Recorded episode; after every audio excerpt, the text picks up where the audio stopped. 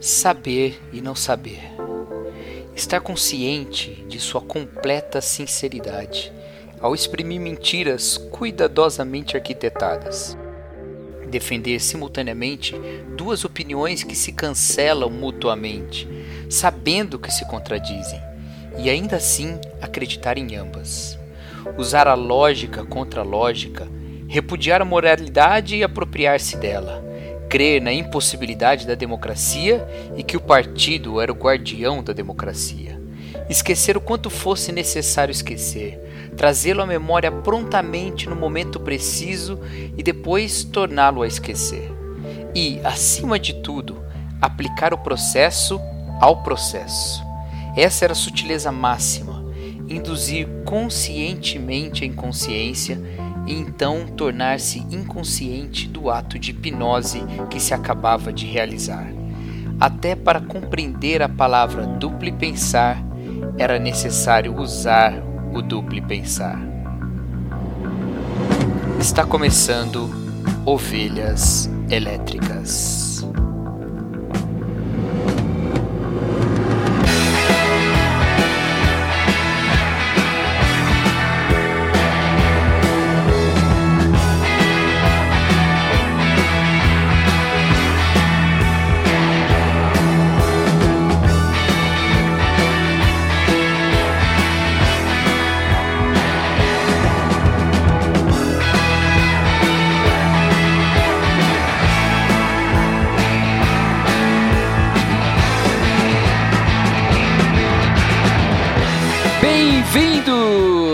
Ao rebanho das ovelhas elétricas. Eu sou Cacau Marx e nessa gravação comigo está Erlan Tostes, falando diretamente da cidade do Grande Irmão.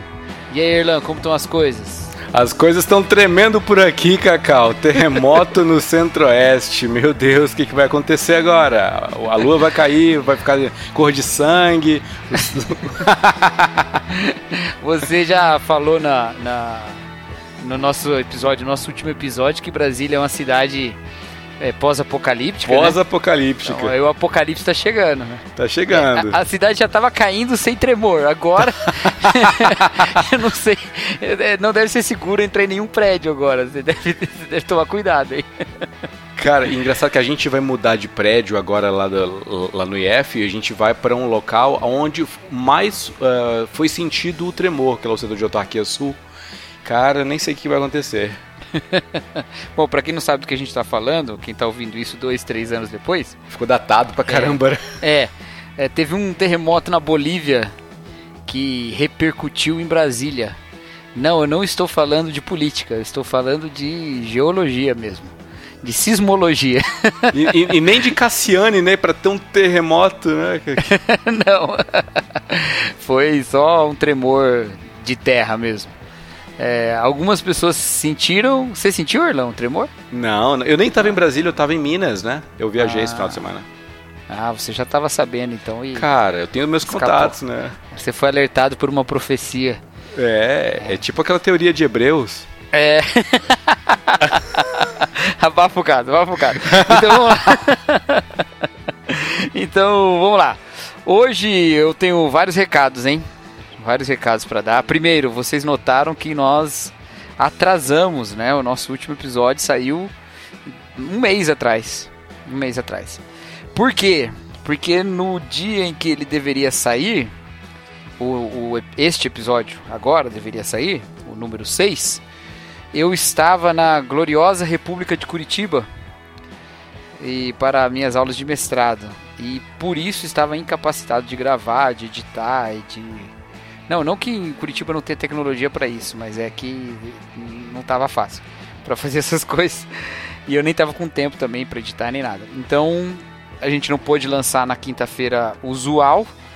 Porém, e, e, e na, na quinta-feira seguinte também não dava, porque nós temos uma, um acordo de intercalar com Fora do Éden. Então, aí a gente tem que esperar a nossa próxima vez. Então, tá saindo agora. Mas, apesar disso, o nosso querido Erlan estreou uma nova atração no Facebook do Ovelhas Elétricas, não foi, Erlan? Isso mesmo. Agora, inclusive, a gente tem Instagram. E, e, e, com integração ao Facebook, que a gente publica nenhum, tem uma tecnologia nova aí que faz essa integração. Parece um tiozão falando, né? a gente agora é, tá com essa ideia aí do Recomenda Sábado. De todo sábado, a gente, ou pelo menos os sábados que a gente puder e, e também quiser, é, a gente pega alguma obra, algum livro, algum filme, é, faz, faz ali uma filmagem, faz a recomendação, um pequeno review, faz ali um link com o cristianismo, alguma provocação e já joga lá e aí é, é like, compartilha, né, se inscreva no canal, é, tô maior youtuber hoje. Essa aí, então, ó, siga o Ovelhas Elétricas no Instagram, vocês que têm beleza suficiente para ter Instagram. Eu tenho essa teoria, né? Instagram é uma rede social para pessoas bonitas. Cara, eu, eu tenho. Eu vi uma imagem assim, a notificação do celular. E o do Facebook tinha um, tipo um monte de notificação, um monte de sininho. Instagram nenhuma, né? Quando você é engraçado, mas não é, mas, mas é feio, né? então, ou então alguém que fotografe bem. Né? Que também não é o meu caso. Então, porque tem o pessoal que tira selfie e tem o pessoal que tira fotos de paisagens e coisas e outras cositas mais. É, mas você faz uns é. vídeos interessantes lá com Meditatio, né, ô Cacau? É, mas no YouTube. Não que seja pra ser engraçado, mas. Instagram é o YouTube é, for Dummies, né? Então siga a gente no Instagram. É arroba Ovelhas Elétricas. O, a, o arroba no, no, Instagram é Ovelhas Elétricas, Ovelhas Underline Elétricas. A gente conseguiu o S dessa vez, né? Isso. Tá lá bonitinho. Ovelhas Underline Elétricas. Mas teve gente, que ter o underline, né? Não teve Tem um underline. é. Não tem jeito, gente. É, há uma conspiração contra esse nome. Porque, se você notar bem, não é a mesma pessoa que detém todos os nomes. não dá para negociar, né? Não dá, cara. É, tem, é, são várias negociações diferentes, então tá difícil. Então, ó, Ovelhas Underline Elétricas no Instagram, Ovelhas Elétrica no Facebook e Ovelhas Elétrica também no Twitter. No Twitter. É, aí você vai ver lá tudo que a gente tem para postar lá. É, além disso, quero é, pedir desculpa aos ouvintes pela qualidade do áudio da edição do nosso último episódio. Eu tive inúmeros problemas para conseguir editar aquele episódio lá. Deu pau pra caramba aqui no meu editor, mas saiu daquele jeito e não tinha como mexer mais.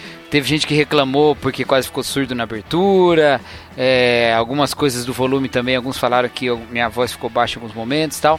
É. Seguinte, a gente está ainda engatinhando nesse negócio, mas eu tive o privilégio de ter uma, uma aula, um curso rápido, o poderoso chefão da Podosfera Cristã, Paulinho De Gaspari, para usar um outro programa de edição aqui. Eu quero agradecer o Paulinho pelas dicas e vamos ver se agora essas situações são resolvidas, tá bom? É, outra coisa, siga a nossa playlist no Spotify.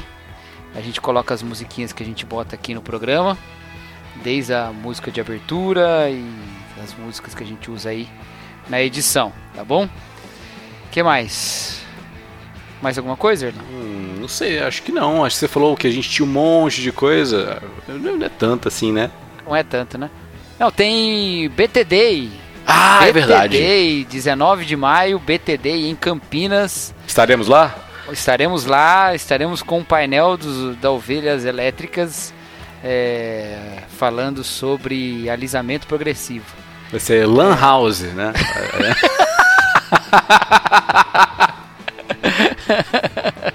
é, vai ser isso aí. Lan House. É, e vamos tosquear esse tema lá com vocês todos. É... Então, BTD dia 19 de maio, certo? 19 de maio, exatamente. 19 de maio em Campinas. O local exato estará nessa postagem aí. Entra, dê um page view pro Bibotalk. Olha lá o banner bonitinho feito pelo Marcelo Nakassi. E lá tá escrito o lugar, é, na igreja, numa igreja, em Campinas.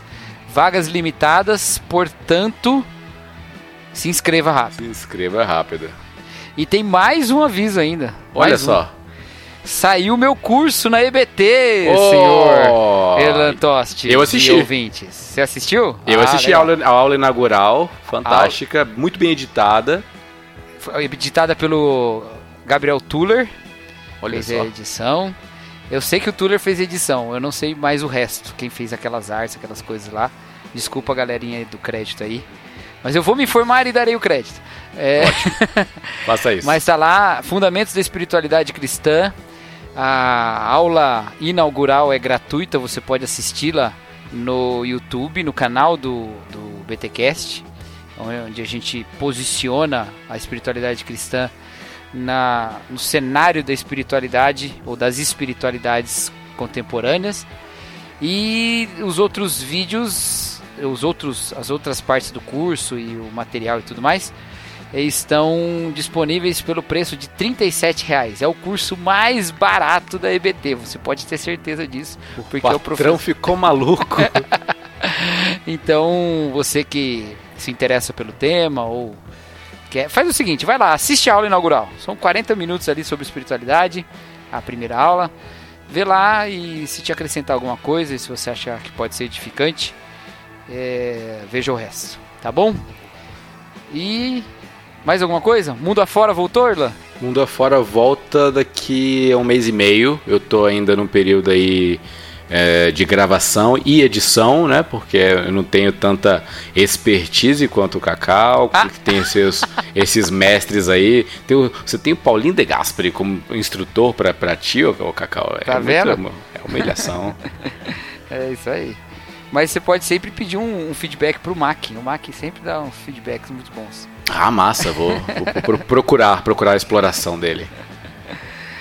Então, Mundo Afora. Se você ainda nunca ouviu Mundo Afora, você tem um mês e meio para maratonar o podcast inteiro. Aí dá, são 20, 21 episódios, dá, dá, dá- dá tranquilo. Se você for o nosso amigo Matheus Lapchensky, você. Quantos episódios são que você falou? 21. 21 episódios você ouve em uma tarde. O Matheus, eu não consigo entender como funciona ele, não como funciona. Ele ele ouve tipo numa manhã uns 15 podcasts. Cara, o Matheus é impressionante. Eu encontrei com o Matheus lá em Curitiba, né? Ah. E aí o, ele falou que ele ouve tudo em 2.0. E aí quando ele vai no culto no domingo, ele tá ouvindo o pastor pregar, ele, Ele quer quer botar passar- o pastor em 2.0. Cara, eu não consigo, eu não consigo ouvir podcast acelerado, cara. É, é assim, então a guisa de homenagem ao Matheus, ao Ed The Drummer, ao Gabriel Tuller, a todos aqueles ouvintes que ouvem acelerado, nós vamos falar mais lento um pouco, tá bom? Devagar para ficar melhor. E é isso aí, vamos ao tema. Ah, legal.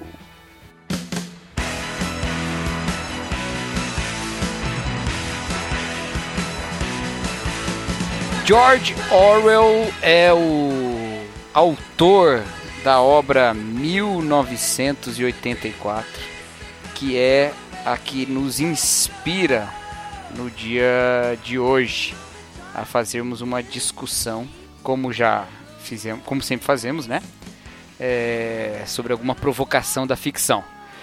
O George Orwell, na verdade, não tinha esse nome, o nome dele era Eric Arthur Blair, mas George Orwell era o seu pseudônimo. E 1984, essa sua obra é uma obra fantástica, não, não é fantástica, é ficção científica e ficção política, mas é uma obra muito interessante e que está entre as, ah, os clássicos da literatura do século XX, porque ela consegue tratar de política num tom artístico e ficcional e levanta várias provocações interessantes, principalmente uma das críticas mais aguçadas contra o totalitarismo. É isso que o George Orwell nos apresenta ali em 1984. Erlan Tostes, como é que a gente. que foi? Lá vem. Não. Daria pra gente falar sobre muitas coisas dessa obra, mas a gente vai falar de um aspecto dela. O que é que a gente vai falar? Apresenta aí pro pessoal. Cara, a gente vai falar sobre a fé como um duplo pensar, né? como essa relação antitética simultânea né? de, de conceitos e aplicações para a nossa vida. Como que a gente se relaciona com, com a epistemologia da fé, é, com o, o, o campo de conhecimentos que ela exige que você tenha e que você uh, aceite obrigatoriamente, ainda que sejam conflitantes. Ou será que não são conflitantes? Aí a gente vai discutir agora. Isso aí. Vamos dar uma pausa agora para você olhar a pesquisa que você acabou de fazer no Chrome das palavras antitético e epistemologia. E daqui a pouco a gente volta. Você que está ouvindo no carro, estacione, por favor, antes de fazer essa consulta. Mas eu jurava que você ia me perguntar é, o, o, a versão 144 caracteres do, do 1984. Puxa, esqueci. Não, vamos de novo. Erlan, em um tweet Explica. Ah, agora vai ser mais difícil, hein? Em um tweet, explique o que é dupli pensar em 1984. Dupli pensar em 1984? Peraí que eu tive me preparado para outra. Ah, não vou deixar tão óbvio ah, assim. Quebrou, tá quebrou minhas pernas, peraí. dupli pensar é o seguinte: é comer uma coxinha de mortadela. Ai, meu Deus do céu. Ai, ai, ai. Você pede uma explicação, ele te dá um símbolo. Olha aí. Você. Só, só para os versados aí. Olha semiótica. Só, eu tinha, eu tinha me preparado para responder a do 84, do meu 74. Então vai. era, que então, é mano, a... se você já se preparou, mano. Eu me vai. preparei. e agora, 1974, cara, é a versão estendida do Imagine do John Lennon. Ô, ih, rapaz, que provocação, hein? Brinca comigo. Olha aí, rapaz.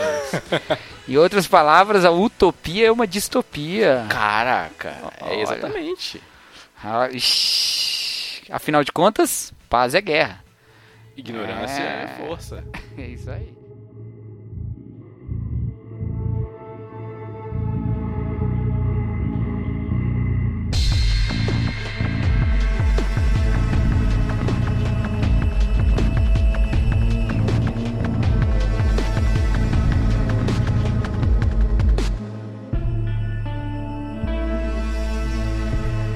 Bom, mas vamos lá. O, é, o, o, esse livro aí, 1984, e os conceitos que ele nos traz, não só o do duplo pensar, como a nova língua, as teletelas, o socialismo inglês, aquelas coisas todas que esse livro nos apresenta, ele é, é, é interessante porque ele sempre é utilizado para defender qualquer ponto.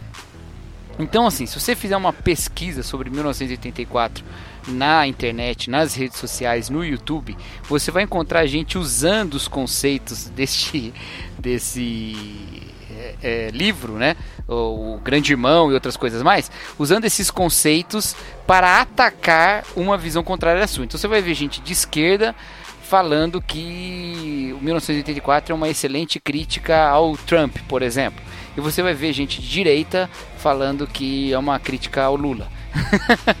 você vai ver sempre as pessoas jogando um pro outro. Christopher Hitchens, um ateu famoso que morreu alguns anos atrás, ele dizia que o seu ateísmo era baseado no George Orwell, porque ele era uma negação de um totalitarismo. Então era por causa da visão que George Orwell tinha da, da política que ele construiu uma visão de de uma visão ateia da vida, né? E o George Orwell, na verdade, talvez ele seja tão utilizado assim pela direita, pela esquerda, pelos ateus, pelos cristãos, por todo mundo, porque ele era um cara que teve uma trajetória mais à esquerda na sua vida, mas escreve duas obras que são críticas a governos de esquerda, né? críticas ao stalinismo principalmente, que é a Revolução dos Bichos e 1984.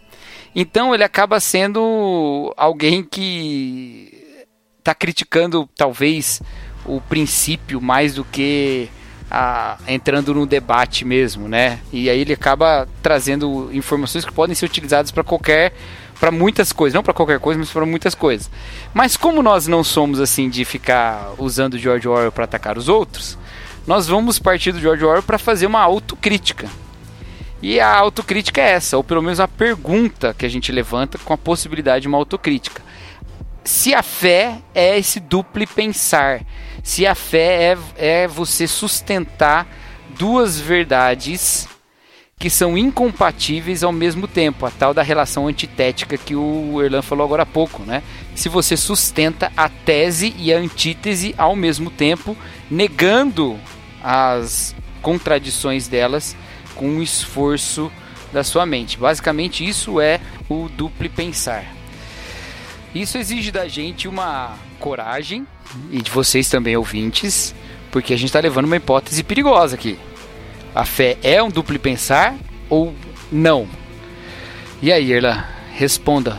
E o que você responder será o resultado final desse podcast. A gente vai acabar agora.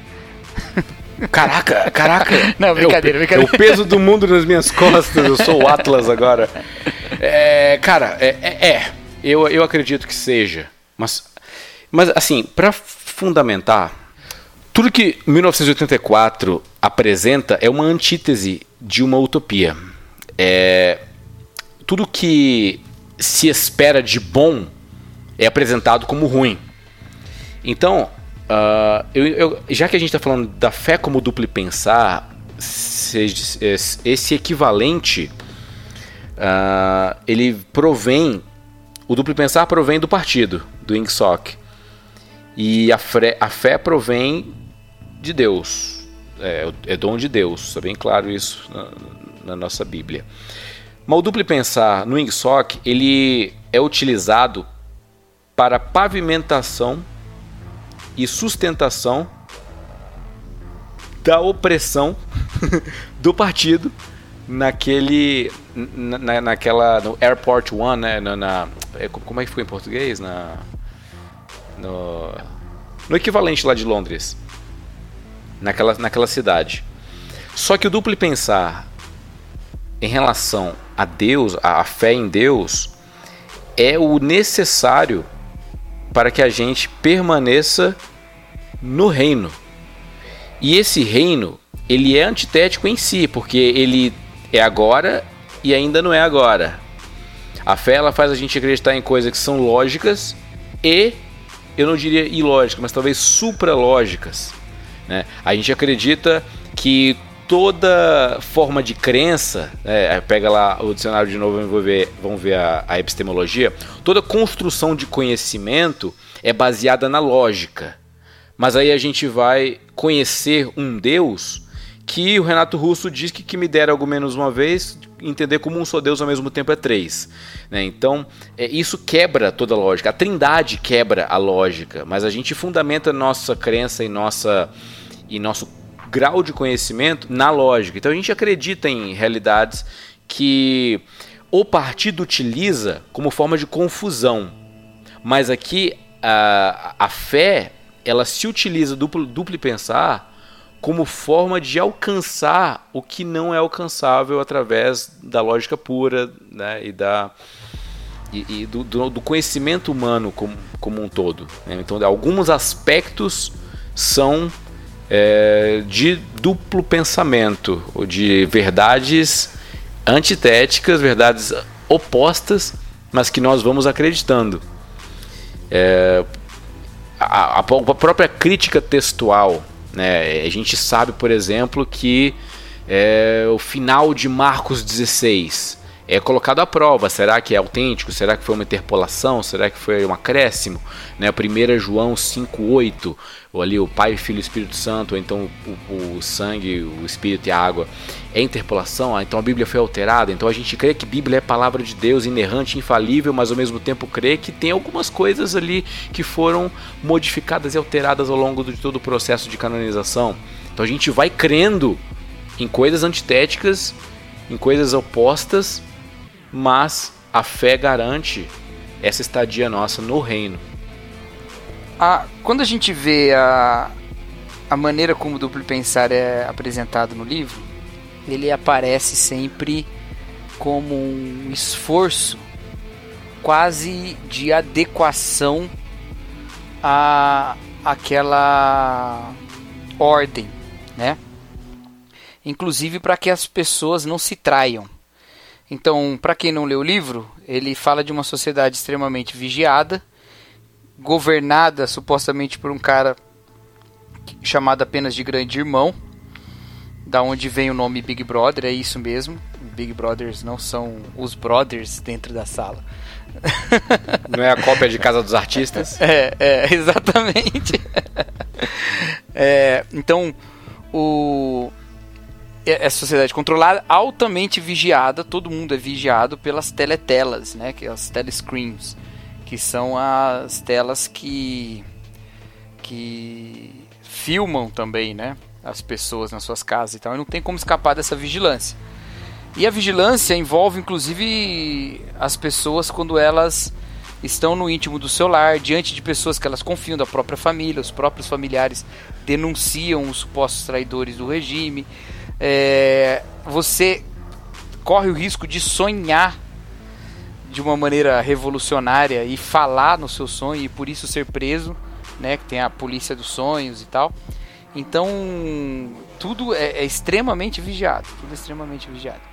E a, o duplo pensar parece ser assim o último estágio da, da enculturação, da, da, da inculcação aí dessa, dessa ordem vigiada, né? Foucault ia vibrar nesse momento, né? Porque, uhum. que é o, a interiorização da vigilância. Você passa a vigilância para dentro de si. Você mesmo é, se passa a a vigiar-se a si mesmo, né? Você mesmo passa a vigiar-se a si mesmo, exatamente. Então, é, agora, essa adequação nesse, nessa sociedade aí da, da, da Inglaterra distópica é, é para uma adequação a algo que você constata ser mentira, mas deve evitar a todo tempo pensar que é mentira porque o tempo todo a realidade é mudada, o tempo todo fatos novos são, são levantados, o tempo todo a história é relida, né? É, é assim que acontece na, lá na, na, no Ministério da Verdade, por exemplo, né? Uhum. O tempo todo as pessoas vão é, transformando o discurso, vai mudando contra quem eles estão em guerra, todas uhum. essas coisas vão mudando, e você já nota que aquilo tudo é uma grande ficção, mas você não pode é, se deixar levar por essa verdade, ou seja, você tem que silenciar a sua consciência. De certa forma, a história do livro, inclusive, é essa: é de alguém que tem uma consciência indomada e o caminho dele para ter a consciência domada, né? Sem Sim. querer dar spoiler, mas já dando um pouquinho Não. de spoiler. Eu acho que, olha, eu acho que a gente vai ter que, que é. falar como um todo, né? Quem não leu, leia. Tem, tem filme. Tem em filme. 84, o William Hurt estrelou, né? O... Isso, e assim, o, o importante é a jornada. Mas assim, é, é, a história é isso: é um cara que tem a mente indomada. E a mente dele é indomada por quê? Porque tem um canto na casa dele que a teletela não consegue filmar. Aquele espaço dá um espaço para ele de imaginação e de desafio. Ele começa a escrever, ele começa a pensar e a se portar naquele canto lá de um jeito é, desafiador, vamos dizer assim, né? E aquilo vai dando liberdade à sua consciência. Sua consciência vai ficando indomada. E a história é como ele vai sendo levado depois pelos, pelos meandros do partido e tudo mais, até ele ter a consciência domada ao ponto de negar as verdades mais básicas. Por exemplo, que 2 mais 2 é igual a 4. 5, é... Cacau. Não, então, negar a verdade mais básica. Então, negar... que é 2 mais 2 é 5, né? A verdade básica é que é 5, né? Não é não? Peraí. Exatamente, já fica confusão aqui. É, tem aqueles caras chatos que, que leem o, o, Douglas Adams. Não que quem lê Douglas Adams, Adams é chato. Os chatos que leem Douglas Adams, que fica falando que ele faz piada em base 13, lembra? Já, já viu uh -huh. isso? Uh -huh. os chatos vão pegar isso aí e vão destruir essa, não, porque 2 mais 2 é igual a 5, não sei em que base. É capaz de falar alguma coisa assim. Bom, meu Deus, eu faço vergonhas matemáticas nesse podcast. É, então, agora, se adequar a essa mentira é o que? É você negar uma realidade que é percebida pela lógica comum, pelo senso comum, percebida pelos seus sentidos e afirmar algo que não é realidade sobre isso. Seria um prato cheio para um ateu falar que é assim que a fé age. A gente lança sobre uma realidade perceptível algo que é uma ficção não perceptível. E eu acredito que a fé. Aí eu não vou falar igual você, não, Erlan. Falou hum. que a fé é um duplo pensar. Eu vou falar que a fé é um duplo pensar ou não é. Há, eu acredito que há é, formas imaturas de fé que são sim um duplo pensar, mas que a fé nos impõe um desafio. E ela nos impõe o desafio de, mesmo sem ver, andar pelo que cremos. Não tem fé sem andar pela fé. Entendeu? Uhum. E andar pela fé é o teste da fé. É, caminhar pela fé é botar a fé à prova. Então, não é simplesmente, eu acredito, é, impor à realidade uma, um conceito não verificável. É partir de um conceito não verificável para uma vida verificável. É, é, um tipo diferente de, de desafio, um tipo diferente de abordagem de uma de algo que simplesmente enxerga para dar o passo, mas é algo que a gente faz com frequência, não só no campo da religião. Deu para entender o que eu falei?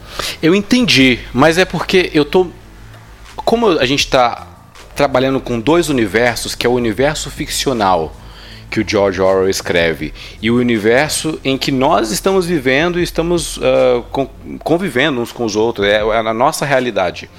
Uh, eu estou também transpondo e diferenciando alguns conceitos, porque necessariamente no universo ficcional, as duas crenças que são sustentadas ao mesmo tempo, uma é verdadeira e a outra é mentirosa, é falsa.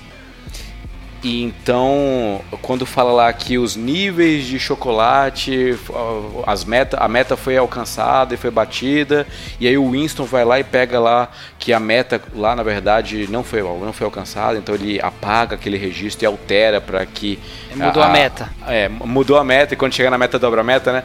Então, então o Winston ele fazia aquilo, então ele acreditava que aquela mentira, que é a meta ser alcançada, era uma verdade, porque o, o partido estava declarando isso. Então ele está acreditando em duas crenças, tá, tem duas crenças sustentadas, uma verdadeira e uma falsa. O que eu estou falando aqui, trazendo para nossa realidade, é justamente isso. É a, da, é, a da, é a não possibilidade de verificação, portanto, necessidade de fé, em algumas, algumas, uh, algumas afirmações que contradizem nosso senso comum. Vou te dar, uma, vou te dar um exemplo bem claro. É, senso comum real verificável. Toda pessoa que morre fica morta. É.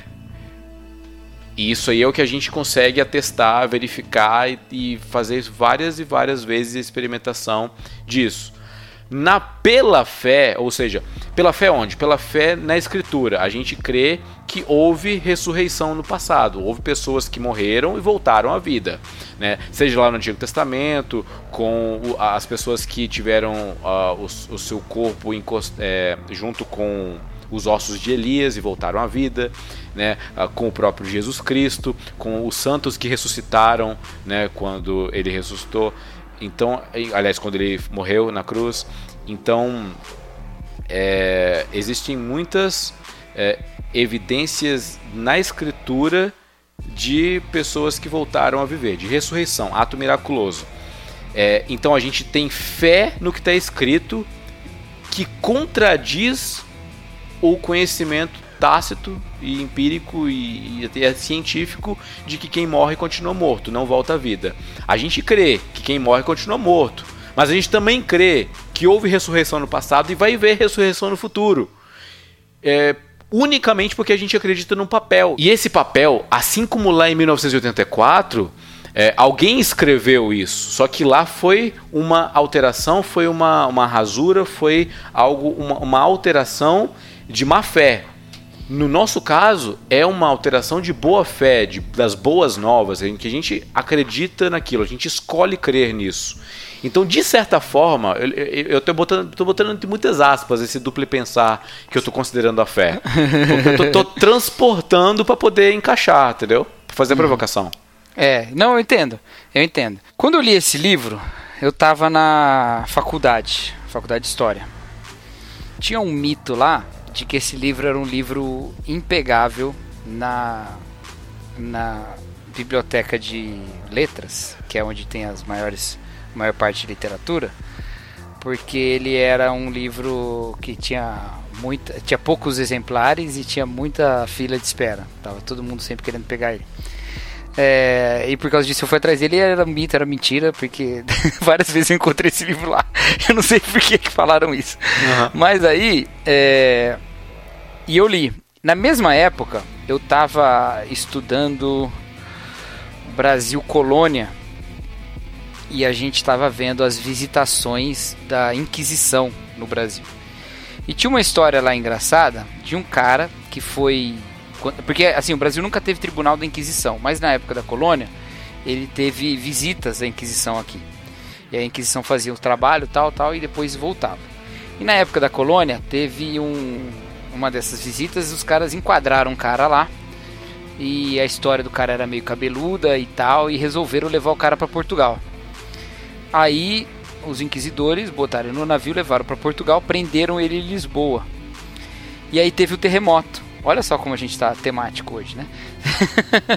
teve o terremoto em Lisboa, e quando teve o terremoto em Lisboa, o, a cela na qual ele estava preso, o prédio, na verdade, na qual ele estava preso, é, ficou danificado e, e, ele foi solto.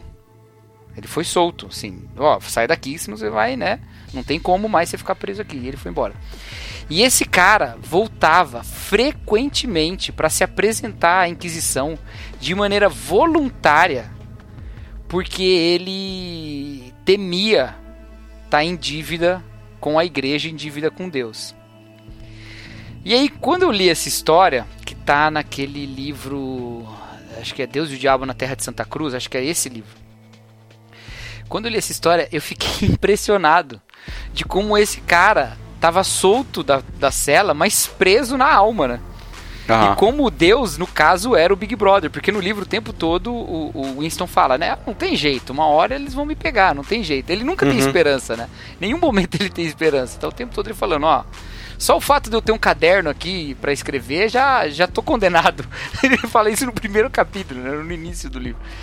Então eu, eu fiquei impressionado como essas coisas estavam juntas. Desde então eu sempre penso nisso como a fé pode ser tida como uma vigilância eterna de um grande irmão chamado Deus, e como ela exige, muitas vezes, por causa do medo desse grande irmão, um duplo pensar. Uma negação de verdades perceptíveis é, para uma afirmação de algo não verificável. É, isso é interessante, apesar de ser problemático para a gente, mas interessante, porque você apresentou esses paradoxos aí da nossa fé e tal, mas não podemos esquecer também que o duplo pensar ele exige a negação. Ele é diferente de sustentar um paradoxo. Porque o paradoxo é sustentado quando você afirma as duas verdades e você não tem problema com elas. O duplo pensar é negar a verdade que você sabe no seu íntimo para afirmar uma de maneira consciente que não condiz com aquela. Entendeu? Ele Sim. não é. o duplo pensar não tem por objetivo a manutenção do paradoxo ou a manutenção da antítese. Ele tem a supressão do paradoxo e a manutenção de uma de uma informação, de uma verdade, uma tese só. É, e aí, por isso que eu falei que eu acho que a fé pode ser e pode não ser. Ela pode ser uma um duplo pensar quando ela passa por essa negação. Então, muitas vezes a gente se depara com argumentos, argumentos até de apologética, argumentos de, de pesquisadores, de teólogos e tal, que não convencem a nossa consciência. Argumentos que, que nós, sim, rapidamente percebemos que são frágeis. E não é assim porque estudou mais ou estudou menos, é porque é uma questão de lógica mesmo. É uma questão de lógica. Você ouve e fala: peraí, tá, essa conta não está fechando. Não dá para ser 5 é o resultado dessa conta. E, e, nesse momento eu acho que a fé tá, Se você simplesmente silencia essa contradição, a fé está sendo um duplo pensar. Por outro lado, a descrença pode ser um duplo pensar também.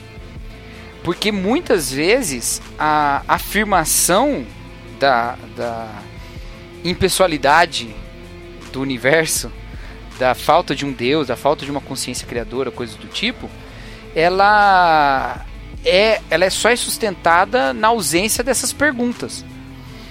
É, eu estava conversando sobre isso numa aula que eu estava dando, né? A, o, a, a ciência ela se baseia no materialismo. E é importantíssimo que a ciência se baseie no materialismo. É importantíssimo que ela parte, parte do materialismo. A gente não deveria lutar contra isso. Porque você não quer um dia chegar no médico e falar assim, doutor, eu não consigo mexer minhas pernas. E o doutor falar para você, isso aí é demônio. Não, não, vai, não vai ser uma coisa muito boa. Ele tem que partir do materialismo, ele não pode partir do sobrenatural. Ele tem que primeiro examinar as causas naturais e materialistas. A visão de ciência tem que ser uma visão materialista. Agora, o cientificismo afirma que o materialismo dá conta de explicar todas as coisas. E nesse sentido, você está evitando perguntas, você está evitando afirmações. Aí que você não tem afirmação em si, você está evitando um desafio de um paradigma. Nesse sentido, a própria descrença é um duplo pensar também. Porque você sabe que essa questão existe, você sabe que esse problema precisa ser resolvido, mas você está evitando coisas desse tipo. Você está evitando o papel da fé, por exemplo. Você está evitando a, a, a o sentido da vida, o sentido do universo, está evitando essas coisas, né? Então, eu acho que todas as vezes que você não é honesto com as suas dúvidas, você está exercendo o duplo pensar. Isso pode acontecer na fé ou fora da fé. Cara, então, uh, nesse sentido de, de não usar paradoxo como exemplo para a nossa vida real, o que, que a gente pode utilizar? Vamos utilizar o princípio da incerteza, então, é o, gato de Schrödinger. Né? Então o gato está morto e não está morto. O elétron está lá e não está lá. Então é, são coisas que a gente afirma que necessariamente são opostas, uma precisa anular a outra e a gente acredita. Então aí a gente vai para uma área mais da mecânica quântica, talvez. Aí a gente, eu não sei como aplicar isso para fé, porque os exemplos que eu tenho de fé são de paradoxos. Legal. Gente, Legal. Eu acho que dá para aplicar na fé o seguinte, com o caminho de Anselmo da Cantuária. É, a gente parte da fé. A fé, por definição, não parte de algo não verificável. Oh, não, não meu Deus do céu. A fé, por definição, não parte de algo, de, de algo verificável. Ela é a convicção do que não se vê. Beleza. Então você vai partir de algo que você não vê. Você vai partir de um salto. Você vai partir de, um, de, uma, de uma afirmação independente da, da constatação. Agora, não significa que a fé é irracional, primeiro, porque há muitas definições que nós tiramos que partem é, é, de algo que não é constatável. Uh, o Alistair McGrath dá uns exemplos disso naquele livro Apologética Pura e Simples. Ele fala assim: olha, você só pode julgar a democracia melhor que o fascismo se você tem uma definição não verificável de, de sociedade melhor, ou talvez até de sociedade perfeita. Uma, uma noção não verificável de que certos valores são melhores do que outros. Então você parte de uma certeza não verificável para construir algo que é racional. É racional é, é, ter um governo democrático, assim como tem caminhos racionais para te levarem a um governo fascista. Mas você vai precisar partir de um ideal, de um, de um, de um ideal não verificável.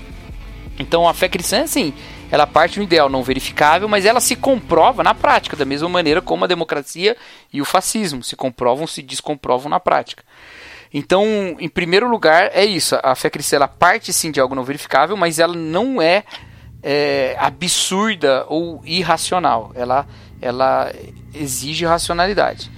E aí a gente aplica lá na prática, é, sendo absolutamente honestos com a nossa convicção e com as nossas dúvidas. Uh, tem um livro do Paul Johnson, que é a História do Cristianismo, Paul Johnson ele é um historiador conservador, cristão, é, mas esse livro dele, a despeito do que falam aí da, da, da primazia da esquerda na academia, ele é muito. ele é bem considerado como uma boa história do cristianismo na, na, na academia, né? A história do cristianismo do Paul Johnson. No final desse livro, pelo menos na edição em português, eu não sei como é que tá nas outras, ele tem um capítulo sobre o cristão e a história. E ele fala que o cristão não deve ter medo de ser um historiador, ele não deve evitar pesquisar a história, porque no final o cristão e a história querem a mesma coisa, a verdade. É uma afirmação óbvia, muito óbvia e, e, tranquila de ser feita e não tão tranquila de ser praticada, mas é algo que a gente precisa se lembrar. É, a verdade que a escritura proclama, ela é verdade diante de toda a verdade. Ela não é uma verdade separada. Ela ela é verdade, o dogma, ele é verdadeiro em consonância com tudo que se diz ser verdade. Por exemplo, a ressurreição que você levantou. A ressurreição, ela não é dita como é, o fim da morte para sempre. De todas as pessoas. Nunca mais ninguém vai morrer a partir do momento que Jesus ressuscitou. Que isso ia ser uma negação da verdade. Ela é a afirmação de que o normal é as pessoas morrerem e ficarem mortas, mas o milagre é exceção disso que aponta para uma realidade que a gente não consegue verificar agora. E, que, e da qual. E, então, assim, ela não entra em contradição com a realidade dos fatos. Quando morre um crente ou morre um não crente, a, a, as reações e, e os entendimentos sobre o que aconteceu de fato ali é o mesmo. É só sobre o que acontece num outro plano não verificável que é diferente. Então, é, não às vezes a gente tem medo de pesquisar ou de se aprofundar em algumas coisas, com medo de que aquilo entre em contradição com a nossa fé e isso vá abalar a nossa a nossa fé, a nossa convicção, a nossa caminhada. Eu digo que isso é exercer o duplo pensar. Que não exercê-lo, que vencê-lo, é você enfiar a cara em tudo que você quiser saber e ver como essas coisas andam junto da fé, da, da fé cristã como elas concordam com a fé cristã. Entende? Porque elas vão concordar. Elas vão andar. É, aí isso que eu estou fazendo é só uma aposta. Não, mas é a aposta que tem que eu tenho compreendido. E, e, o que eu falei do Anselmo da Cantuária é isso. O Anselmo da Cantuária ele não, não fala, olha, eu quero entender primeiro para crer. Ele fala, não, eu quero, eu creio. Agora eu quero compreender. Eu creio para compreender. Essa minha fé ela tem que ter um sentido, ela tem que se adequar a lógica das coisas, né? Então, eu posso levantar um argumento para a existência de Deus, como um argumento ontológico que o Anselmo levanta, mas ele não prova, ou ele não, não, não é o argumento que vai fazer o incrédulo virar crente. Ele simplesmente é uma maneira como eu, que já parti da fé, estou entendendo a existência de Deus. Estou compreendendo essa questão toda. Pelo menos essa é a leitura que o Calbart faz do Anselmo da Cantuária. Deu pra entender? Eu falo, falo e depois fico não, com medo deu. de ficar complexo. Não, eu, eu entendi. Você foi falando várias coisas, eu tô até anotando aqui enquanto você fala, para eu não me perder. É, você falou lá atrás que, às vezes, alguns apologetas falam, é, lançam seus argumentos e a gente fica assim, hum, não me convenceu, ou pelo menos não fecha a conta e tal. É, eu fico com a mesma impressão é, com dada todo o respeito, claro, com o Santo Anselmo de Cantuária. Porque o, o argumento ontológico dele é o seguinte: é, se a gente, se o ser humano consegue pensar em um Deus perfeito, todo-poderoso, se, tá, se ele existe na imaginação, então certamente ele existe na realidade, porque um, é, um ser perfeito não pode ter como é, não pode lhe faltar o atributo, o atributo da existência. Da realidade. Da realidade. E, assim, é, isso é legal, século XIII e tal, geral lá, ó, nossa, muito legal. Mas assim, isso é argumento circular. Isso é petição de princípio. Eu estou partindo de um princípio e provando ele mesmo justamente porque eu parti dele. Então, assim, eu, eu não acho que, que ele, ele, seja totalmente sustentável, assim, é, logicamente tal. Eu, eu, o próprio Descartes ele propõe uma coisa parecida, né? Que, que assim, não, é não, essa, tranquilo. Essa é, não, tranquilo, assim, mas é, vamos. Tem duas coisas aí. Primeiro, eu também não. Não acredito que o argumento ontológico seja. Foi o que eu falei, né? Vai transformar o incrédulo num crente, porque nada pode fazer isso, nenhum argumento pode fazer isso. É, agora, não vamos esquecer que demorou aí bem uns 500 anos para alguém refutar o refutar de maneira é, categórica, não, né, para ficar bem. ainda que foi o Kant, né, para refutar o argumento eu ontológico. Eu não sou ninguém, mas eu tô, eu tô em ombros de gigantes, eu diria. não, não, não foi isso que eu quis dizer. Eu quero dizer assim, o argumento hoje parece fraco, até porque ele já foi debatido e tal, mas a princípio ele não era uma ele não era essa ele era algo muito muito consistente né era, era uma, uma, uma dedução que permaneceu quase que infalível por cinco séculos né? Então mas só isso só não, não quero defender porque eu mesmo não acho que seja um argumento tão bom também. Mas não o que eu, o que eu tava falando é o seguinte assim pelo outro lado também existe por exemplo o paradoxo lá de o dilema de Epicuro que também por muito tempo foi irrefutável, todo mundo ficava batendo palma para ele e assim, é, os séculos foram passando e também tornou-se obsoleto, apesar de até hoje muita gente utilizar ele achando que é a grande novidade. Mas o, o, o que eu estou querendo. Que, na verdade, o que, eu estou querendo dizer? Ah, que a realidade, por mais óbvio que seja, é real. Então, ela não precisa de argumentos para se sustentar, porque ela é real. Ela não precisa de uma construção né, de é, lógica né, que a sustente, porque ela é, ou ela é ontológica, né? ela está lá presente justamente porque ela, ela é o que é. Então, o meu problema é quando a, a construção de argumentos para fundamentar a realidade não alcança essa realidade não, não, não é suficiente, não tem é, garbo, não tem uma, uma, uma sustentação boa o suficiente, justamente para o incrédulo passar a crer pelos meios racionais. E é, é aí que entra a fé. A fé, ela, ela, ela é o nível acima, é, acho que isso é, isso é Kant, né? O Manuel Kant fala da, dos níveis de conhecimento, né? O empirismo, o cientificismo, e a gente chega na, na, na, parte da crença, que é você simplesmente sabe e ponto final. É, você não precisa, você não tem elementos que comprovem o, o, seu saber, né? Então, a gente sabe que Jesus ressuscitou, a gente sabe que, que a salvação é real, que a gente vai morar é, na Nova Jerusalém. A gente tem isso como verdade absoluta, irrefutável e verdade eterna. É, mas nem todos creem nisso. Por que nem todos creem nisso? Porque não tem. É, justamente porque é, os elementos que fundamentam esse campo de conhecimento não, não abrange a, todos. As pessoas, não, as pessoas não são cristãs por exclusivamente por racionalidade, mas é, necessariamente por fé. O ateu, ele não é ateu exclusivamente por pela sua capacidade de, de raciocínio e de, de cognição, mas necessariamente por falta de fé. Então a fé é basilar para os dois lados. E aí, novamente, eu eu não acho que, que o conceito de duplo pensar de 1984 caiba na fé. É por isso que eu fiz essa adaptação, até abarcando alguns paradoxos que a gente, que a gente aceita.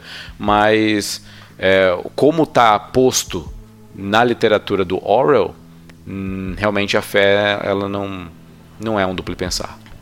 Você, vamos partir da fé para para a relação do crente com a dúvida. Porque assim, a gente tem a, a fé, que é a certeza das coisas que não se veem, o contrário da certeza é a dúvida. Só que o contrário da fé não é a dúvida. O Paul Tillich fala que, nossa, nós estamos um name dropping danado aqui hoje. É. Né? Vai jogando, né? E tomara que esteja certo, né? É assim que a gente gosta. Vamos lá. o Pontilli que falou que a, a dúvida não é o contrário da fé. A dúvida é um elemento da fé. Isso é bem interessante porque se a, porque há pelo menos é, uma história na Bíblia de dúvida e de fé. Tem, pelo menos duas histórias bem claras sobre fé e dúvida convivendo.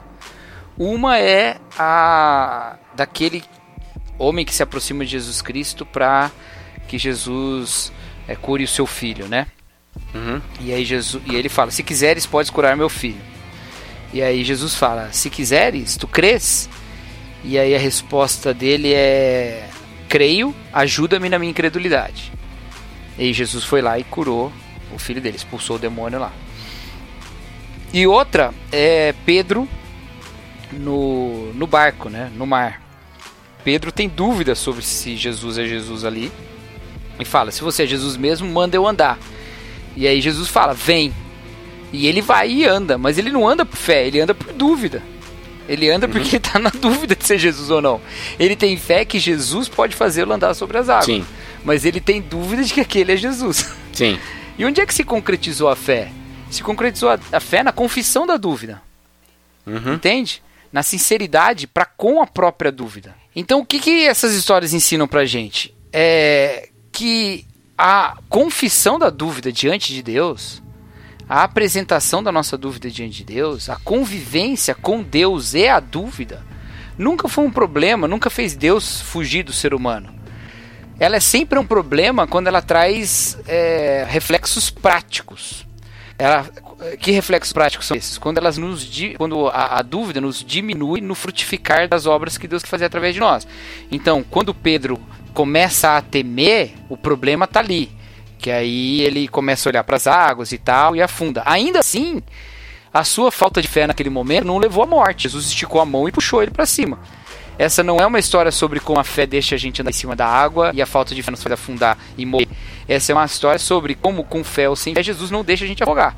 Ele está ali com a gente. Mas apresentar a nossa dúvida, ser, ser honesto diante de Deus, é a maneira de não ter uma fé como uma fé de duplo pensar, mas uma fé que é uma fé verdadeira.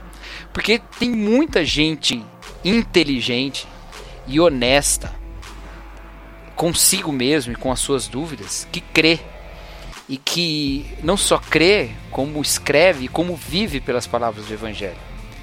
Então, crer não pode ser sempre uma negação das evidências e não é. Pelo menos eu tento levar. Não que eu queira. Não que eu queira dizer que eu sou uma dessas pessoas inteligentes nem nada disso, mas eu quero. Mas eu tento, eu tento levar minha vida assim.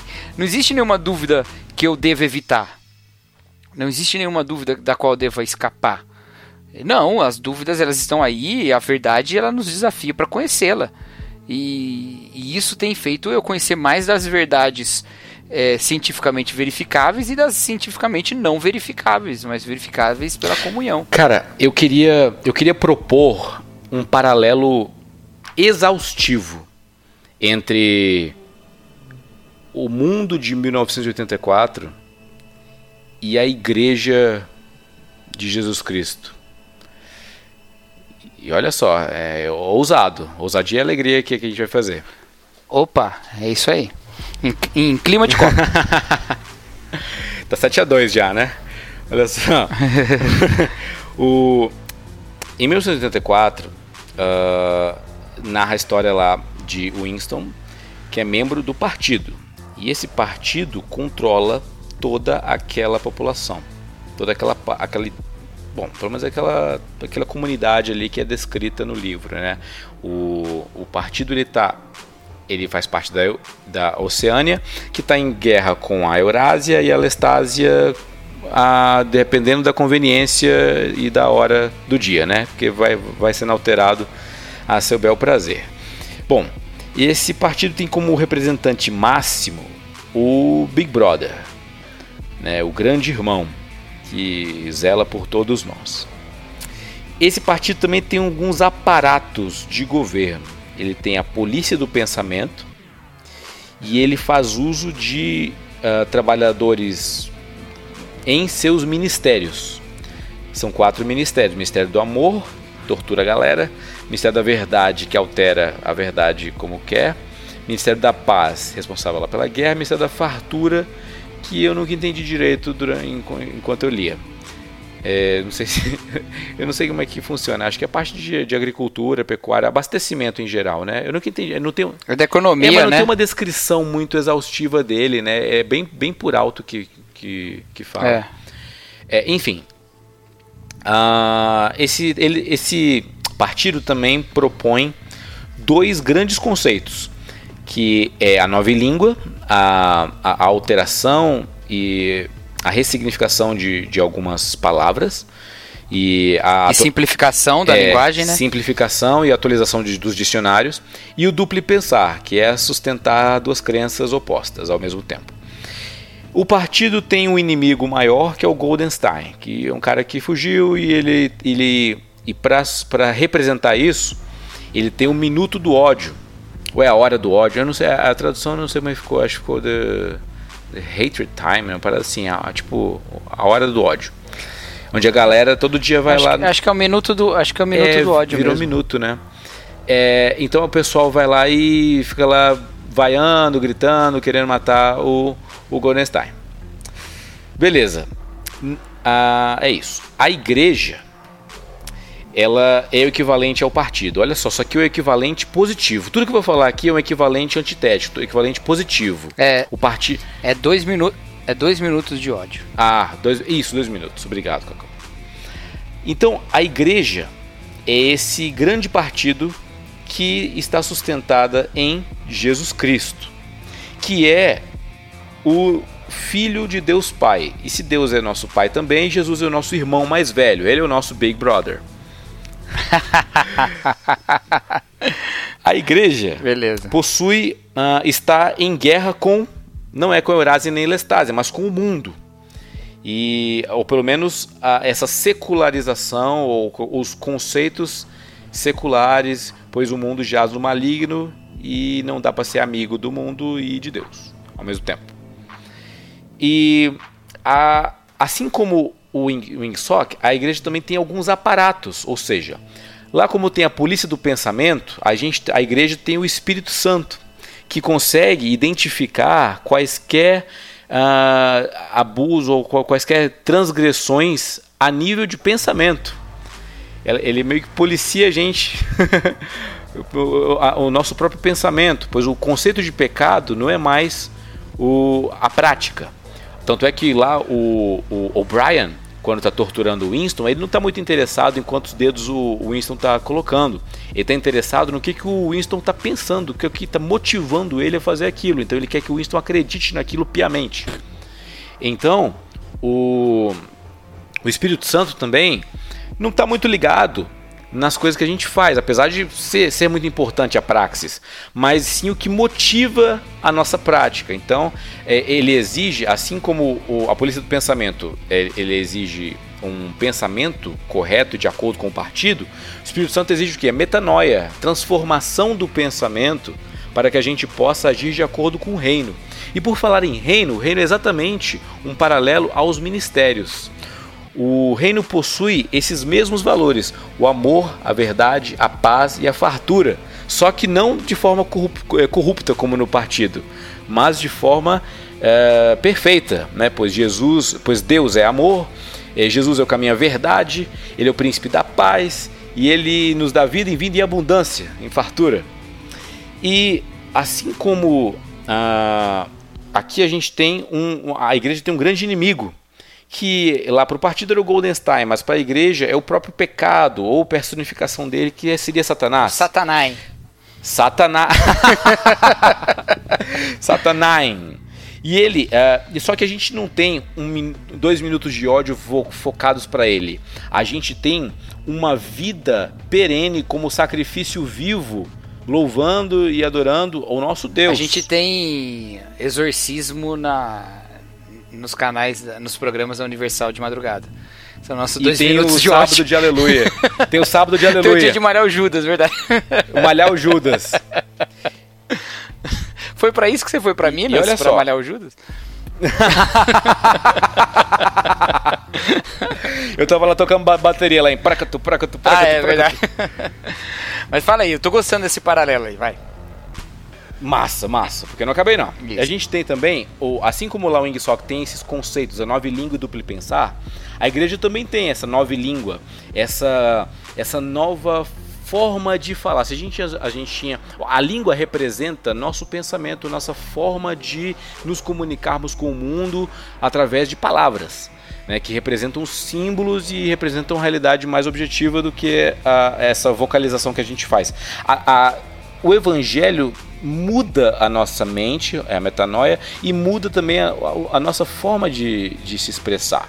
A gente não vai, a gente, claro, é, eu estou focando aqui no, mais no âmbito da, do comportamento. A gente muda a, a, forma de agir, a gente muda nossas palavras, a gente muda a, o nosso discurso em relação à vida.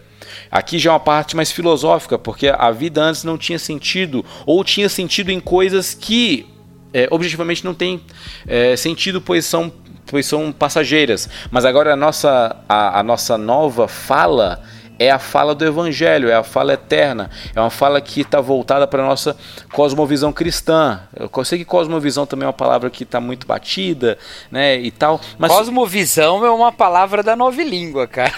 Exa é, é. A gente adota, a nova né? língua evangélica. A nova língua evangélica. E, e, e, foi muito bom você ter falado isso, porque a gente também tem formas de nova língua. A gente é, é glória a Deus, aleluia, ei, irmão. Eu saúdo a igreja com a graça e a paz do Senhor. Né? São coisas assim, oh, que bênção, então, misericórdia. Só, são.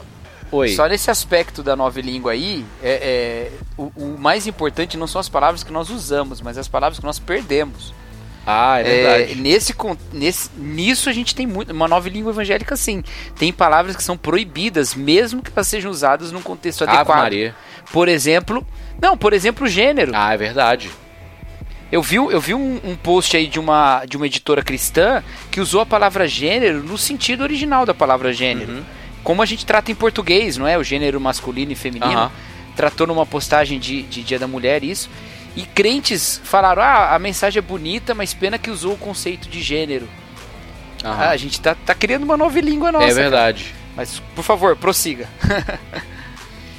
e assim como a nova língua, existe um outro conceito que é o duplo pensar. E aqui justamente eu gostaria de encaixar a fé. Mas só que a gente passou os últimos deixa eu ver aqui, das 59 minutos, uma, a última hora, é, desconstruindo esse duplo pensar a fé aqui, porque então é aqui eu já vou quebrar é, a minha linha de raciocínio, vou encerrar, porque. Tô brincando. Mas, mas, cara, você foi, você foi genial. Porque é o seguinte: todos os elementos de controle de uma vigilância perfeita que existem em 1984 existe na religião. Todos eles. Não é à toa que Christopher Hitchens conseguiu usar o George Warren como fundamento teórico para o seu ateísmo. Porque dá para identificar na sociedade é, é, da Oceania e do, do 1984 a, o, o, um aspecto religioso de uma religião opressora e controladora. Então, os paralelos vão ser perfeitos sempre. A única diferença e central e, é, e, nela reside a existência de um grande irmão ou de um Deus é a graça. E, e para mim isso é o que a gente deve tomar como mais importante agora. Por quê? Em que reside o poder de vigilância do partido em 1984? Na capacidade de punir. Sim. Então, enquanto ele pode punir e ele tem meios para punir, é como ele vai fazer para sua verdade ser estabelecida, para suas vontades serem estabelecidas e tudo mais. Então, o constante medo é o que vai levar as pessoas a a obediência e tudo mais. Não é assim que funciona na fé cristã verdadeira, porque a gente parte da cruz, a gente parte da graça. A cruz é esse grande testemunho de amor de Deus por nós que faz com que nós vivamos uma vida livre, não uma vida controlada. Ah, o amor lança fora Sim. todo o medo, porque o medo pressupõe castigo. Sim. Mas quem tem esse amor não tem Sim. castigo. Então, a, de que me, me. em que me limita ser o tempo todo vigiado por Deus, se esse olhar de Deus para mim é um olhar primeiro cheio de perdão e segundo cheio de amor, não me limita em nada. Ele não me limita nem na minha pecaminosidade. Ele só me limita na minha pecaminosidade porque na minha relação com ele, de amor, eu vejo que o bem que ele deseja para mim, de fato, é melhor. Mas Deus não fica me jogando raio ah. na minha cabeça para não pecar, uhum. entendeu? E por isso que hoje a religião é sim uma, um totalitarismo, porque ela não tem a graça. Quando ela tem a graça, ela deixa de ser totalitarismo.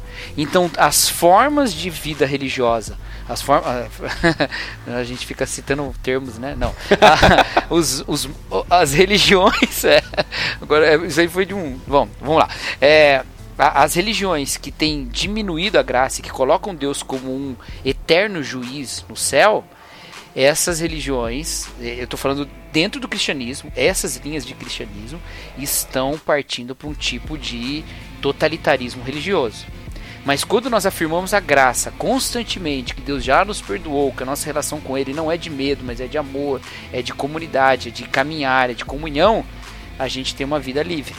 E aí nenhum desses conceitos são plenamente substituíveis. Eles são plenamente substituíveis se você tirar graça, todos eles, inclusive uh, o duplo pensar. Mas se você colocar a, gra a graça, a gente está livre do grande irmão, a gente está o grande pai amoroso que é Deus. É, é, é porque é, no, o romance ele traz é, esse medo constante que o Winston tem da frase e da realidade de que o grande irmão está olhando você, né? Big Brother is watching you. E no cristianismo, isso, essa é a nossa grande esperança. Na verdade, essa é a nossa é a nossa força motriz, é saber que o nosso Pai e o nosso grande irmão, é, é, é que Deus está olhando por nós, porque Ele está nos dando força, Ele está nos ajudando, Ele está intercedendo, Ele está guiando, está com sua mão da providência sobre, sobre nós. Então, então nós, é, é motivo de alegria e não de medo. Uhum. que É o Salmo 139, Exatamente. né? Exatamente. Exatamente. Então eu posso subir no, no, no, mais alto morro, descer no abismo, posso ir para profundeza, posso ir em qualquer lugar. Lá tu estás. E realmente, é, graças a Deus, por Deus em nossas vidas. Amém. Um livro que eu acho que dá pra gente pensar um pouco nisso é o livro de Jonas. Porque Jonas é alguém que tenta fugir do olhar de uhum. Deus, né? Ele vai para Sardes, que é o último porto, é literalmente os confins da terra para aquela cosmologia daquela época, né?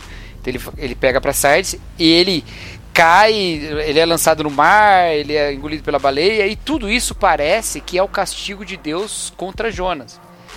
Mas não é, porque se fosse, Deus tinha matado ah. ele. O que Deus está fazendo é botando ele de novo no trilho. E por que que Jonas está fugindo do olhar de Deus? Não é por medo da ira de Deus, é por medo da misericórdia de Deus. Isso que é, é verdade, o mais é impressionante. É, é porque Jonas foge do olhar de Deus, porque o olhar de Deus é mais, misericordi mais misericordioso do que o dele próprio. Cara, e, e é, é a inversão do 1984. Então, por isso que eu, que eu acredito assim. É, isso foi muito importante na minha trajetória cristã também.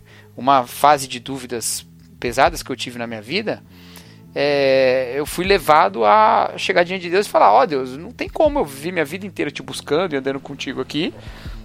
Eu imagino que o Senhor não queira que eu esteja nesse limiar da descrença que eu tô aqui. Então, ou você me, me, me encaminha aqui, me joga uma luz, me ajuda aqui nesse problema aqui, ou eu já não sei mais o que fazer, porque eu não estou entendendo como é que eu posso ter chegado até onde eu cheguei. E a partir dali a minha fé foi absolutamente renovada. Não assim como um, um renovar de, de, de sentimento interno, assim, um milagre de Deus. Mas a partir desse reconhecimento de dúvida diante de Deus, eu pude ter uma fé renovada em um Deus mais que mais corresponde à realidade da revelação do que o que eu acreditava antes, sabe? Então, é por isso que eu acho que que a gente pode é, afirmar a fé não como um duplo pensar, mas como a fé mesmo, e ser absolutamente honesto diante de Deus e caminhar uma vida virtuosa com Deus, né? É, no fim das contas, realmente fé não é duplo pensar, justamente porque fé não se baseia em conhecimento, mas em crença. Se fosse unicamente conhecimento, aí seria um duplo pensar. Mas. Uhum. Se fosse um conhecimento que nega é. um outro, né? É, é mas. Mas, mas, é. mas, também não é uma crença que nega, né? A, a própria ciência, por exemplo. A, nenhuma. Nenhuma das nossas. A, a, ciência não é rival da fé cristã, porque desde o início a, nossa. A, a cosmologia cristã, a maneira como a gente enxerga o mundo, é de que o mundo é o mundo e Deus é Deus. Né? São separados. Então, explicar os fenômenos da natureza não é invadir a privacidade de Deus. E, então, por isso que a ciência pôde se desenvolver sem acabar com a, com a ah. fé cristã. Ela acabou com outras fés, né, que, que misturam os deuses. Sim. Ela acabou com os politeísmos antigos, por exemplo. Nenhum deles Sim. se sustenta mais, porque você sabe, você sabe que o sol não é, é Ra, você sabe que o sol é o sol, você sabe que é. a chuva é a chuva, como é que ela se forma e tal. Mas você não, não tirou Deus de nenhum lugar ah. da ciência. Então, então acho que justamente por isso, porque a fé não nega a realidade. Ela não pode negar a realidade, né? Então não tema. Você aí universitáriozinho que está nos ouvindo, você aí vestibulando, que vai entrar num curso é, de história, num curso de biologia, num curso de física, que mais, Erlan? É, sociologia, é, teolo, teologia. Teologia. teologia. Você que vai entrar nessas coisas. Não tema o conhecimento, não tema as descobertas. Pelo contrário, pela fé, conheça mais, saiba mais, investigue mais e seja honesto nas suas dúvidas e na sua fé. É. Ah, outra, outra dica, outra dica. É, acontece o seguinte, às vezes a gente faz substituição de, substituição de conhecimento. A culpa disso eu acho que é dos pastores. Vou assumir uma meia culpa aqui. É, é muito comum jovens que passam por crise de fé abandonarem a, a fé e, e desistirem, né? Mas o que não é comum é esses jovens, quando estão em crise de fé, receberem algum tipo de apoio que seja honesto com as dúvidas dele. E muitas vezes, por não acreditar que esse apoio exista, eles mesmo nem chegam a levar essas dúvidas a nenhuma instância que possa ajudá-lo, sabe? Não chega a levar o pastor ou levar algum, alguma pessoa que conheça mais e tal. É, não seja esse você que está com uma dúvida, alguma crítica, alguma crise. É, compartilha, né? Troca ideia, conversa entra no Facebook e fala com o Erlan. É... Né, Erlan? Você está disponível para isso, né? Vem, vem no inbox que eu tô, que eu tô aberto. é, não, fala com a gente mesmo, ou com pessoas aí da sua comunidade, da sua, seus pastores, seus líderes. É, conheça mais, né? Não, não substitua um conhecimento pelo outro. Não, como é que essas coisas podem sustentar? Porque, gente, a fé cristã tem dois mil anos de história. E no, se, no seio da fé cristã, todas essas descobertas se desenvolveram. E ela continua aí firme e forte. E ela não é composta por ignorantes, ela é composta por muita gente inteligente e boa, que consegue uh, caminhar é, encarando as dúvidas com honestidade. Se algum dia você levou sua dúvida para alguém que simplesmente respondeu para você: Ah, não, isso aí tá errado. Ou ah, esse pessoal tá inventando mentira porque eles querem acabar com Deus. É, não tome isso como a, a, o geral da fé cristã, não. É, tem muita gente que encara honestamente as dúvidas, encara honestamente os desafios e, e recorra a essas pessoas, né?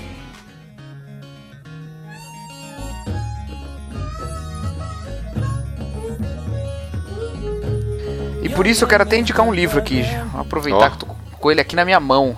Ó. Oh. É, A Fé na Era do Ceticismo, Timothy Keller.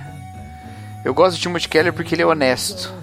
Ele é honesto com as dúvidas, ele é honesto com as com as com os sentimentos que as pessoas têm a respeito da religião. Ele é um cara que tem uma igreja evangélica, é pastor de uma igreja evangélica numa das cidades mais secularistas do mundo, que é Nova York. E, e ele lida com todos os tipos de desafio e ele talvez seja o cara e lida num tom pastoral, né? Além de ser um grande pesquisador, pessoa, ele, ele é cheio de referências e tal. A Fé na Era do Ceticismo eu acho que é talvez um dos livros mais importantes para essa geração de crentes. Tem os livros do Alistair McGrath, né? Que é outro cara que, que eu acho que pode ajudar muito. É, do John Stott, essas... o Crer Também é Pensar. John Stott, Crer Também é Pensar. O John Stott é um dos caras que usa o duplo pensar para falar sobre fé cristã, ao contrário do Christopher Hitchens. No início do Ouça o Espírito, Ouça o Mundo, ele faz uma referência ao, ao duplo pensar do George Orwell. O, o John Stott é excelente. Esses, é, vai, né? Timothy Keller em ingleses. Esse, esse é seu caminho. quem, quem, é aquele que tem. É, é, o Schaefer, né? Que tem aquele A Morte da Razão? É o Schaefer. Mas ali é uma questão um pouco diferente, né? Ali o Schaefer ele, ele faz o. Porque o Schaefer é aquela abordagem pressuposicionalista. É, assim. Então ele é, ele é mais, vamos dizer assim, ele é mais na ofensiva. Ele vai falar, dizer o contrário. Ele não vai falar assim, ah, como a fé sobrevive num mundo de ah. desafios. Ah. Ele vai falar como é que a descrença sobrevive nesse mundo. É, é bem interessante. é bem interessante. A gente já recomendou aqui esse livro do Schaefer, mas fica aí de novo. Mais algum cara, livro pra recomendar, Irla? Cara, eu não tenho livro, mas eu tenho uma. Eu tenho uma frase que eu vi numa. Numa lanchonete de uma igreja que eu visitei há alguns anos. É, era muito interessante, tava, tinha assim, ó. É, aqui tem fé, café e cafuné. E, e, e, é interessante porque tem fé que é a dimensão transcendente, né? Café que é essa comunhão que as pessoas compartilham ali durante na mesa nessa cultura nossa brasileira é muito da comida, é muito do café e cafuné que é o calor humano que às vezes falta, né? A gente tá falando aqui até até você falou assim, ah, fala com o Erlan lá no, é, no sei lá no Facebook e tal. Pois é, mas é mais importante ainda falar com sei lá com seu pastor, com seu líder, com uma pessoa de carne e osso na sua frente, né? Até retomando aquela discussão, é, ah, não tenho evidência nenhuma que o cacau existe, né? Apesar da gente, a gente ter se encontrado. Depois daquilo a gente se encontrou pessoalmente, finalmente, né? É, é verdade. mas essa dimensão da, do calor humano, da troca, de olhar no olho, de, de ter a microexpressão, de, de, de se compadecer, de, do, do, da mão no ombro, cara, isso é muito importante para o fortalecimento da fé da igreja. É isso aí. Isso mesmo. E, e, vou recomendar também um podcast. A gente lá no. Oh. Lá no Juntos em Um. Eu lembrei agora. A gente gravou. Esse é provavelmente o episódio do Juntos em Um que eu mais gostei. Do 2 em 1, um, do podcast 2 em 1. Um, que uh -huh. eu mais gostei de gravar. Que foi o Crises de Fé. Foi nós três, eu, o Júnior e o Davi. O André ainda não estava na equipe na época. Uh -huh. Eu, o Júnior e o Davi e o Pedro Angela, do No Barquinho. Foi, eu ouvi esse podcast. É, foi uma foi um podcast que eu gostei muito. Fiquei bem orgulhoso do resultado final. certo? Certo. Ficamos por aqui então? Fica gostosa a sensação? Ah, não, Ficamos, é outro, eu, eu, outro podcast. eu fiquei com um gostinho de, de sei lá, de, discuss, de querer discutir relacionamentos é, lá em 1984, a questão do Winston e da Julia. Mas, assim, talvez a gente pode deixar para um, uma parte 2 do 84. Cara, com certeza tem muita coisa para falar de 1984. É, essa parte é, é importantíssimo e ela não toca só esse livro. O amor como resistência é um ah, tema, sim. é um tema que vai desde 1984 até Emicida, tá ligado? Passarinhos. Ah. é, o amor como resistência. Então, é um tema maravilhoso, cara. Bora, bora falar sobre isso também. Fica aí, parte 2, 1984. Parte 2. O ano que Excelente. nunca acabou.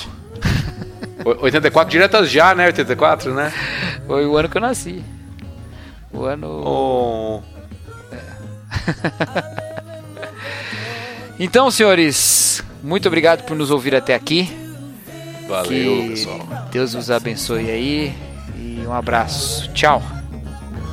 Falou, pessoal. Foco, força e fé. Tchau, tchau.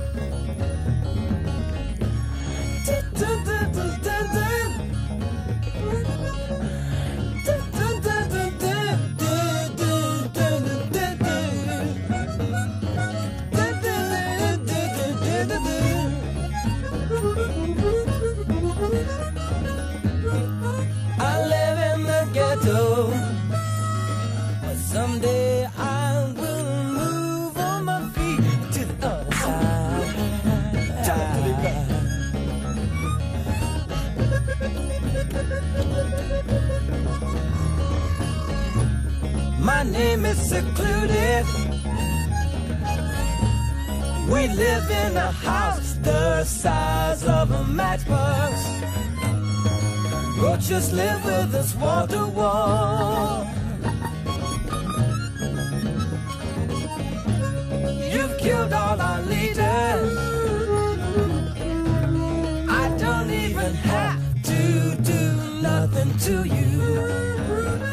You cause your own country to fall.